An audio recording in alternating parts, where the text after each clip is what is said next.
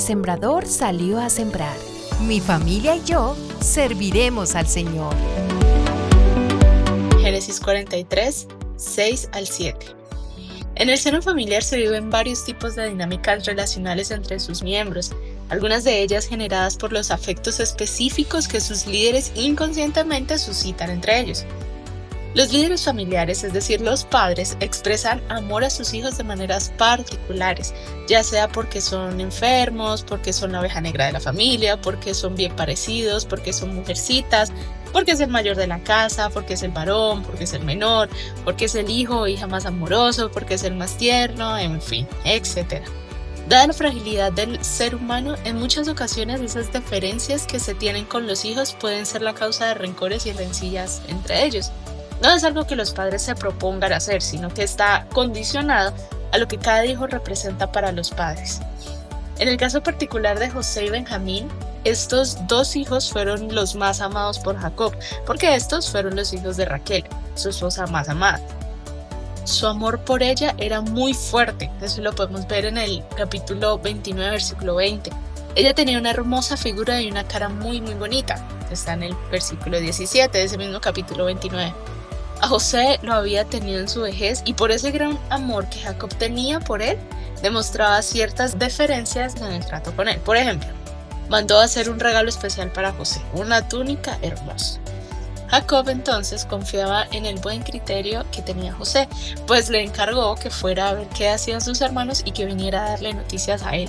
Estas deferencias lograron que sus hermanos lo odiaran.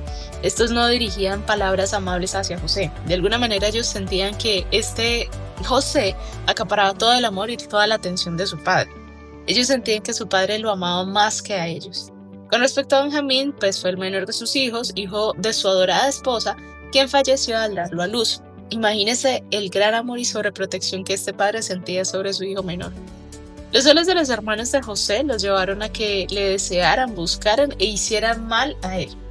Usted puede encontrar toda esta historia llena de tristeza, dolor, sufrimiento y lamento, pero con toda una potente enseñanza sobre la soberanía y el poder de Dios en los capítulos 37 al 50 del libro de Génesis. Los hermanos de José por envidia quisieron matarlo y finalmente lo vendieron. José sufrió por el destierro al que fue sometido por sus hermanos. Fue vendido, humillado, golpeado y calumniado. Jacob lloró, lamentó y sufrió por la pérdida de su hijo amado, pues sus diez hijos mayores le hicieron creer que éste había sido destrozado y comido por un salvaje animal. Los hermanos de José tuvieron que ver el dolor de su padre ante esta pérdida. Además, sufrir en carne propia la humillación de ser tratados como malhechores y el temor por la posible retaliación que José pudiera tener contra ellos, después de la muerte de su padre, por supuesto. ¡Cuánto dolor! Un trato diferencial dentro de la familia humanamente puede ser el causante de grandes tragedias. Amarguras, resentimientos, frustraciones, dolor, temor que les persigue por largos años y aún llevar al asesinato. Sin embargo, aquellos que hemos sido alcanzados por la gracia de Dios tenemos que, uno, aprender a ver la bendición de Dios en medio de todas las heridas causadas dentro de la familia. Dos, a buscar que Dios les ayude a restaurar las relaciones familiares. Tres, entender que Dios tiene propósitos en cada situación, buena o mala, que vivimos como familia y que en su soberanía Dios hace que todas las cosas cooperen para el bien de quienes lo aman y son amados según el propósito que Él tiene para ellos. Esto está en Romanos 8:28. 4. La familia es valiosa e importante. 5. Cada uno de sus miembros tiene una singularidad. 6. Aprender a responsabilizarse de los actos, los pecados y o faltas que hemos cometido contra alguno de, de los miembros de nuestra familia. 7 como hijos de Dios no podemos abrigar rencor en nuestro corazón por nadie, especialmente por algún miembro de nuestra familia. 8. Una diferencia en el trato no puede llevarme a pecar contra el otro. Recuerde que a pesar de los problemas, familia es familia y cariño es cariño. Es la enseñanza que José le dejó a su familia, salvándola de la hambruna en la tierra de Canaán y mostrándoles que Dios siempre está en control.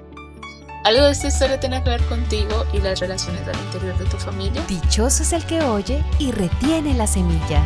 La semilla del día. La semilla del día es una producción de Iglesia Presbiteriana Cumberland.